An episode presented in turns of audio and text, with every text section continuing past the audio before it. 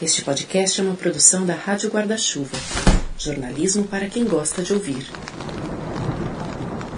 Oi, eu sou Renan Suquevicius. E eu, Juliana Dantas. Este é o Finitude, especial de finados. E a gente diz que é especial porque o Finitude tem como colunista uma figura rara, né? O Osmar Cândido, o Fininho.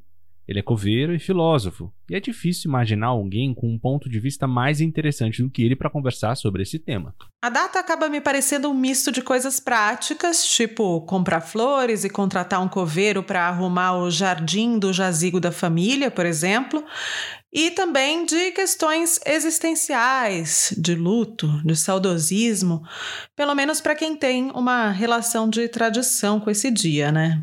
A Ju conversou com o Fininho sobre as peculiaridades de finados aqui no Brasil e a conversa que você vai ouvir agora, não sem antes clicar aí no botãozinho de seguir o Finitude no seu tocador de podcast favorito, Deezer, Apple Podcasts, Spotify, Google Podcasts. Clica aí para ser sempre notificado quando sair episódio novo. Agora vamos?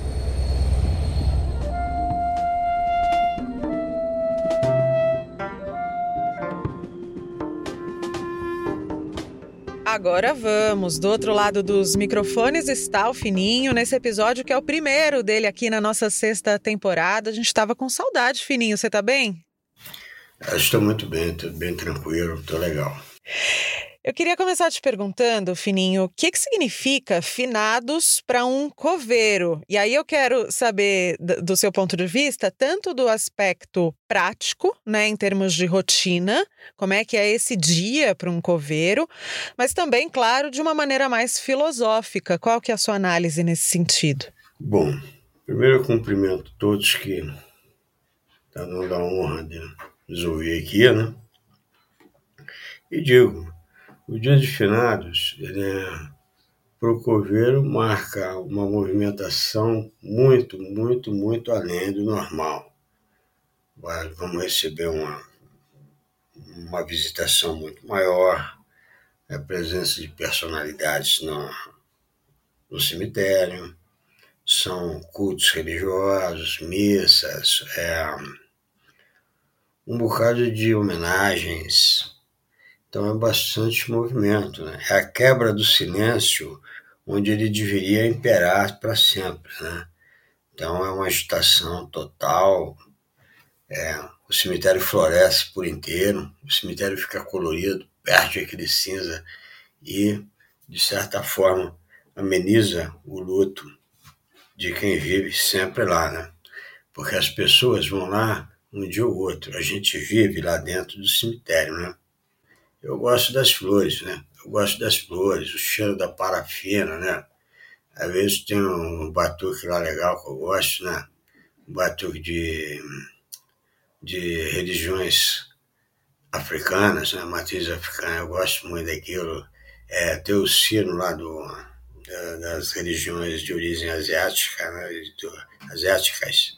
É, budismo, essa coisa toda. Eu gosto muito daquele sino os defumadores.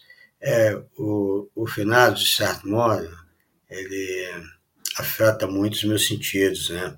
As cores é, são diversas, a gente está acostumado só à cor do luto, gente chorando. É muito legal é, ter essa percepção sobre finados, não só tristeza, mas que ela nos afeta, ela nos, nos afeta, nos toca os sentidos, é isso filosoficamente, seria o reencontro de muita gente com as suas lembranças, com as suas saudades, com os seus projetos interrompidos. É um momento de pura reflexão, puramente filosófica. Quem somos, para onde, onde vamos, o que fizemos com a vida, o que poderia ter sido feito, o que poderia não ter, não ter sido evitado, o que poderia ter sido evitado. O dia de finados também é a marca para que a pessoa reflita sobre a impermanência, que todo mundo, ou pelo menos a maioria das pessoas que eu conheço, se julgam infinitas, à prova de morte mas não vem, a gente nasce, a gente não nasce com esse selinho, né? A prova de morte. Não, não. Essa impermanência, ela é difícil de ser sustentada é, numa sociedade que exalta vitória, sucesso. Então a morte, ela soa como uma imensa derrota. Então ela serve para reflexão. Será que a morte é derrota mesmo? Será que a gente morre só quando, enterra, quando entrega o corpo ao chão? Ou a pessoa pode estar morta, mesmo fora do caixão e andando por aí? O que eu quero uhum. dizer Será que a vida termina antes da morte? É possível isso? É uma reflexão que eu proponho. Eu gostaria que todos pensassem: será? Uhum. Ô Fininho, e o que, que acontece num cemitério no dia de finados que só um coveiro sabe? Referências do nosso meio, né? Por exemplo, tem muita gente que é católica, eu nunca fui, né? nem, nem, nem sou bom cristão, nem cristão sou. Mas é, os convidados geralmente eles conhecem a maioria dos santos, e os santos é, estão nas esculturas dos túmulos. É, ah, tá ali perto da, da Santa Terezinha, a pessoa não sabe qual é a Santa Terezinha, confunde com Santa Bárbara, confunde com outro santo.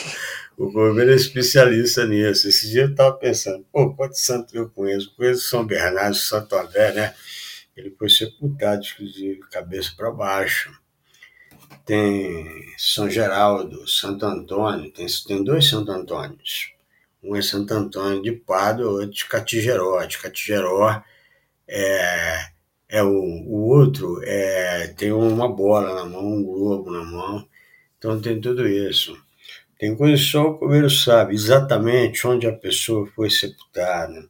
Por exemplo, isso estou falando do cemitério que tem túmulo construído. Aqueles que têm covas simples, só o coveiro sabe dar a passada da cova para saber onde exatamente está o corpo. Então vai perito, vai não sei vai não sei lá, ele não consegue achar o corpo mesmo, que a ideia de sepultar é ocultá-lo do mundo. É muito interessante, só o coveiro sabe. Só o coveiro sabe onde encontrar água, onde não há mais água no cemitério, o coveiro sabe onde encontrar um pouco d'água, água limpa ou suja, qual é o vaso o tipo de flor que se usa, qual a homenagem, é interessante. Hum. Só o coveiro sabe. Não adianta chamar outra pessoa que você não vai contar nada disso que eu te disse. Uhum. Ô Fininho, é, o coveiro, ele é mais visto ou mais invisibilizado na data de finados?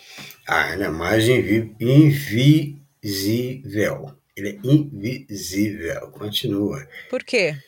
Porque a pessoa vai lá para reencontrar as saudades, as, as esperanças, as perspectivas, o que, o, que, é, o que foi interrompido. E o coveiro vai lhe trazer a, a, a lembrança, a lembrança do enterramento, do sepultamento, do final, o gosto amargo. Todo mundo que vai ali vai à procura de uma de um, uma faísca, uma centelha de vida, um elo entre a pessoa que se foi e ela. O coveiro é justamente o contrário. Ele marca a separação. Um adendo: sepultar é apresentar o corpo ao mundo dos mortos. Né? Isso uhum. é, é um hábito grego, uma tradição grega que veio para o cristianismo, para o Ocidente e parte do Oriente também. Parte do Oriente também. Mas ele fica invisível por uma decisão quase que psicológica, né? Ninguém quer ver. O hum. coveiro lembra sempre a morte. O objeto de trabalho do coveiro é a morte. E hum. essa invisibilidade, ela aumenta. Ela aumenta porque é um passo, o finados tem mais a ver com um passo direto para as religiões, para aquilo que se crê. Ah, não está mais aqui, está em um outro plano, em outro mundo, em outra dimensão. É isso, já o coveiro está ligado ao plano terrestre mesmo, a vida e morte, é isso. Uhum. Uhum. Você tem alguma história emblemática, marcante, né, que te aconteceu ou que você presenciou em algum dia de finados ao longo da sua carreira como coveiro? Ah, nos dias de finados, eu já. No, coisa inusitada, você disse, uma banda. Alguém já viu uma banda entrar dentro do cemitério? Aí você vê uma banda, aquele pessoal de meia idade, com 50 anos, e pá. Eu já passei disso, viu, gente? Faz tempo. o pessoal de 50 e tanto ali. Você vê o pessoal entrar, tudo uniformizado, uma banda, fala, pô, vai vai, vai tocar o quê? Marcha fúnebre, né? Como é que chama? É hack que chama? Será o que é aquilo? Aquela coisa triste. Tom, tom, tom, tom. Não tem isso aí? Toca isso aí direto. Né? Tem. Né? Sabe quem uhum. tocou lá? Tocou reggae. É. a banda era de reggae, o vovô tocando mó reggae. bebendo gin, bebendo gin, gin londrino tomando, bebendo gin, tocando ali. Eu falei, pô, será que o cara entrou no lugar errado? Aí eu fui falar pro cara, falei, não, nós estamos autorizados, senhor pode pegar autorização, para não fique bravo, não vai que é uma coisa inusitada. Eu já vi, eu já vi muita coisa assim. Eu vi também um, um cara que entrou no cemitério do Araçá com os cavalos, aquela, aquela gente cavalgando, no, no, no tinha um bocado de gente. Não, era promessa que eu fiz para Santa não sei o quê, não sei o quê, e ninguém pediu. Quem que vai pedir? Tinha mais de 30 cavalos assim entrando. Já viu um negócio desse? De me Araçá? Família de famosos, assim, Nair Belo, o pessoal que está enterrado lá. Ah, não, não, Nair Belo é, outro, é um caso diferente, né? Você está tentando me fazer chorar, mas eu não vou chorar, não, tá? É, Nair Belo, ela ia sempre lá, o cuidado que ela tinha, né? É uma pessoa de uma sensibilidade imensa. Se eu conheci uma atriz, foi na Belo. Se eu conheci uma pessoa de bem, era ela mesma. Uma pessoa que. Mesmo ela tá chorando durante o enterro, que eu fui enterrar, marido dela, filho dela, ela saía falando, falando piada, brincando com a gente. Uhum. É, ela, ela, ela é uma pessoa além de humano. É mais que humano para mim. Nossa, Nair Belo me ensinou uhum. muita coisa. E a, a, quem quis aprender também, né? Ela era um canto. Ela dulcificava o, o dia, né? Nossa, dulcificar é antigo, né? Adoçava, vai. ela adoçava o dia. Uma pessoa uhum. muito coração, nossa, totalmente coração. Ali é um exemplo. Eu gostaria muito de chegar a um terço do que é Nair Belo. Que ela não morreu, ela está viva ainda. Né? dentro de cada um de nós passou por ela. Sim. Agora, além de coveiro, você, claro, Fininho, também tá, vamos dizer, do outro lado do balcão também, né? O que, que eu quero dizer com isso? Você já perdeu pessoas que você ama. Ah, né? É o seu irmão, por exemplo, que, que você sempre é uma, é, se refere a ele como uma figura de inspiração, né? Você tem algum ritual em finados? Ela quer me fazer chorar mesmo. É, não era bem meu irmão, era ele foi meu pai e minha mãe, porque a gente é, ficava no mundo sozinho, nós, né? É, meu pai, minha mãe, é, muito meu amigo, né? Mentalizo, eu sou bem sincero, ele não gostava de nada, nada, né? Me parece que ele era budista, uma coisa assim? Mas a gente, ele flertava com um bocado de religiões. É, mas verdade mesmo que, antes de ele falecer, é, a gente já tinha um pacto desde menino, né? É, em que ele passou para mim muita coragem, né? Acho que foi o sujeito mais corajoso que eu já vi. Aí, antes de morrer, ele falou: Eu nunca vi um cara tão corajoso que nem você. Você é doido? Uhum. Não, mas era. O, o, meu irmão, eu tenho a impressão que era a extensão da minha alma, né? Uma pessoa maravilhosa é, que eu perdi assim. Né? E é, foi uma coisa muito difícil. É, sofri como todas, qualquer, todos, todas e todos a gente, a gente chora, a gente fica um tanto até na deprê, né? Mas depois uhum. é, eu lembrei do que ele dizia, né? Chegada a hora, é, é, levanta, sacode a poeira, volta por cima, porque vai, não vai dar tempo de chorar muito tempo, não, que depois é você que é o morto. E é verdade. É, foi o pior dia da minha vida, né? Eu tenho para mim, que eu escrevi esses dias, que é o seguinte, é, na sepultura, Cada um chora a sua própria solidão. E quando se Uau. perde, você, quando você perde seu ente querido, você se sente só. Você não, você não chora pela perda da vida, mas você chora por sentir-se só, desacompanhado. É muito interessante isso. Foi isso que eu senti. E todos os dias eu Uhum. lembro do meu irmão, né? E fico pensando comigo, hum, quando era garoto, eu estudava um curso com o Ferreira Goulart, o escritor. E tem uma coisa, tem uma frase que é dele, todo mundo pensa que é minha, não. Um homem não morre, um homem vive dentro do outro. Ele vive dentro de mim e não está morto. Como- Pronto, falei. Não devia ter falado. Mas é isso aí. E para a gente finalizar, Fininho, o que, que significa agora estar atravessando o segundo dia de finados em meio à pandemia? É um dia de finados diferente do que você esteve acostumado nos últimos anos? Sim. Esses dois dias de finados aí, esse vai ser até um pouco melhor, né? O finado pandêmico. O ano passado, para mim, foi um dos piores dias também, né? Foi um dos piores períodos da minha vida.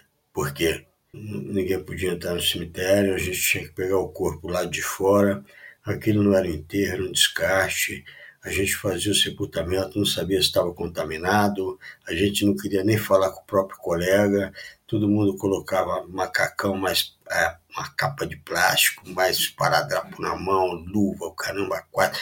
Eu tinha aquele medo de morrer, tomava cinco, seis banhos, colocava água de lavadeira para lavar a mão, aquele cheiro horroroso, até chegar a, a vacina, né? A vacina. Uhum.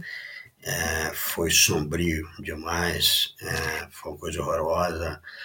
Eu falei para uma moça europeia lá, saiu meu vídeo para um bocado de lugar né, da Europa lá. A mulher acha que eu vou lá, eu não vou nada, eu não quero para lugar nenhum. eu não vou, não. É, foi horrível, né? Eu tive que ajudar em cemitérios maiores, que o- na Vila Formosa, e a gente fez uma linha de 80 coveiros e não foi no finados, mas foi um dia, um dia ou dois antes, 80, 80, uma linha de 80 coveiros, e a gente sepultou mais de 16 horas, certamente, mais de 16 horas, que minha mão chegou a latejar, porque o trabalho é muito inteiro, muito intenso e muito triste. Você fazendo uma coisa desumana, não tem como se sentir humano, não tem como se sentir necessário. Não tem como se sentir necessário. E agora, nesses finados, com esse arrefecimento, é, já estamos um pouco mais confortados, né? Porque, querendo ou não, é, aquelas pessoas entoando cânticos é, religiosos amenizam um pouco, né? Ameniza um pouco. As pessoas visitando, não querendo olhar para a gente, eles não vão olhar para a gente, dificilmente, muito difícil. Mas é, você vai perceber que você é necessário, que você existe. É isso, é isso aí, que você existe. Fininho, obrigada. Um prazer te ter aqui nessa sexta temporada do Finitude. Até a próxima. Até a próxima, o prazer é absolutamente meu. Um beijo a todos. Muito obrigado, Juliana.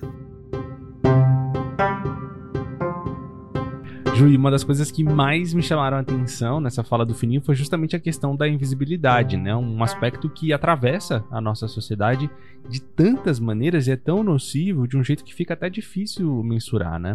Pois é, o, curioso é que justamente quando eu estava falando com ele, eu me senti fisgada especialmente por essa mesma parte. E por coincidência, nessa semana tem duas estreias de podcasts da Rádio Guarda-Chuva que de maneiras bem diferentes também abordam os efeitos da invisibilidade, essa forma de escantear determinados grupos minorizados. E ó, querido ouvinte, querida ouvinta, eu já te adianto que um deles é um voo solo de Renan Suquevicius, viu? Já já a gente te conta. Pois é, se chama Dissidentes, meu novo podcast que vai discutir questões relacionadas à afetividade, gênero e sexualidade de pessoas LGBTs. Ó, mas vamos por ordem cronológica aqui então, porque dia 4 de novembro estreia uma série chamada Até que se prove o contrário. É uma produção da agência pública em parceria com um agente da Rádio Guarda-Chuva, que vai ao ar em seis episódios, sempre às quintas. O assunto pessoas presas injustamente aqui no país a partir de um reconhecimento errado. E as perguntas que ficam são muitas, entre elas: quais são as falhas desse processo? O que as memórias falsas e os estereótipos têm a ver com isso? E ó, não é um problema pontual, não, mas sim estrutural. Bom, quero muito ouvir, já vi até as artes aí no, nos bastidores, na redação uhum. virtual da Rádio Guarda-Chuva, tá bem bonito. É, e quero muito ver essas histórias, né? São é, histórias bem difíceis de entrar em contato, dá um misto de revolta, né? De aflição, só de imaginar quantas são as pessoas injustamente detidas aqui no Brasil. Mas a gente precisa encarar esse problema, né? O primeiro passo é que a gente se informe sobre isso. Então, bem-vindo a esse novo podcast. Pois bem, senhor Renan Suquevicius, uh! quer dizer que o senhor estará em voo solo em outro podcast, é isso? Sem nunca abandonar os microfones do podcast Finitude, obviamente. Ah, bom. Ah, bom. Hum. Mas convido você, Juliana Dantas, e todos os nossos fiéis ouvintes do Finitude a acompanhar esse novo projeto, Dissidentes. Vai ser sempre ao sábado, sabe? Vai ser o seu podcast da faxina. É, a partir do dia 6 de novembro, eu vou publicar o primeiro episódio. Lá vou falar sobre alguns assuntos aí que eu já tinha adiantado, né? Que eu gosto muito de uh, mergulhar quem já ouviu o podcast de Todas as Letras talvez vai gostar desse. Não é a mesma coisa, acho que é um passo adiante do Todas as Letras e que conversa muito com a produção que eu venho fazendo nesse sentido. É, sobre sexualidade, afetividade e gênero. É, vou apertar um botão aqui e vai entrar um trechinho do primeiro episódio. Dia desses eu li um livro de uma pessoa chamada Paul B. Preciado. Um apartamento em Urano, Crônicas da Travessia. E sabe quando você lê uma coisa e sente que aquele conhecimento da leitura preencheu uma lacuna no seu cérebro? O livro fala de uma sociedade que deu errado. Capitalista, tecnocientífica, tecnopatriarcal e heterocrata, ele diz. Eu sei, esses palavrões podem dizer muito, mas também podem não dizer nada, sei lá. Mas algumas páginas têm discursos bem certeiros, tipo: o corpo humano ocupa hoje o espaço que era das máquinas na Revolução Industrial. Forte, né? Também achei. Nascer menino ou menina vai definir a sua vida inteira. O quanto seu corpo vai ficar disponível para o trabalho e para a reprodução, por exemplo. Esse é o planetinha Terra. Um mundo em que só se pode ser um de dois, ou homem ou mulher. E a solução para isso? Talvez ir embora. Ir para Urano. Ou se considera um dissidente do sistema sexo-gênero. Dissidente é uma palavra bonita, né? Dissidente. Eu não sei se ele vai me processar por usar uma palavra tão marcante no trabalho dele para nomear o meu podcast. Eu espero que não. Aliás, se você quiser entender por que é em Urano que ele quer ter um apartamento, eu recomendo a leitura do livro. Mas entender o motivo dele querer sair daqui não é muito difícil, né? O planeta Terra parece ser um lugar inóspito para os LGBTs. Eu sou Renan Suquevicius e esse é o Dissidentes, um podcast de quem às vezes não encontra lugar no mundo.